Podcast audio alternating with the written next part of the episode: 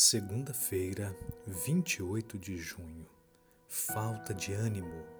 A privação de sono e a exaustão devido ao esforço físico excessivo são problemas reais. Mais preocupante, no entanto, é quando ficamos sem energia emocional.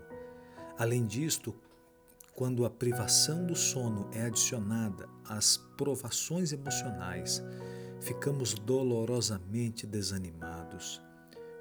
Baruque, o escriba de Jeremias, disse ter se sentido assim muitas vezes durante os últimos turbulentos anos de Jerusalém, antes do caos, sofrimento e devastação que se seguiriam à destruição da cidade pelos babilônicos.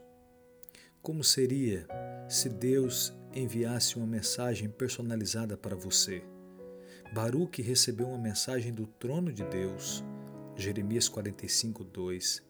Isto aconteceu no quarto ano do reinado de Joaquim, filho de Josias, rei de Judá, por volta de 605 a ou 604 a.C.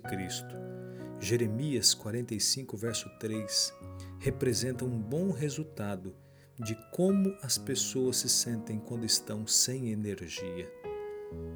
Disseste: Ai de mim agora, porque me acrescentou o Senhor tristeza ao meu sofrimento. Estou cansado do meu gemer e não acho descanso. Diz Baruque em Jeremias. No contexto desse período, as queixas de Baruque não eram lamentos superficiais. Ele tinha motivos para se sentir desanimado Coisas ruins estavam acontecendo e outras viriam. A resposta de Deus ao sofrimento de Baruque mostra que o sofrimento divino foi muito maior do que o de Baruque.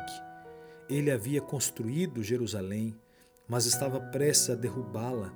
Havia plantado Israel como uma vinha, mas iria arrancá-lo e levá-lo para o exílio. Não era isto que o Senhor desejava mas isso tinha que acontecer por causa da rebelião do povo contra ele. Mas havia uma luz no fim do túnel para Baruque. Deus preservou a sua vida, mesmo em meio à destruição, ao exílio e à perda. Hoje, Deus também quer preservar a tua vida. Por isto, escute a voz do Senhor.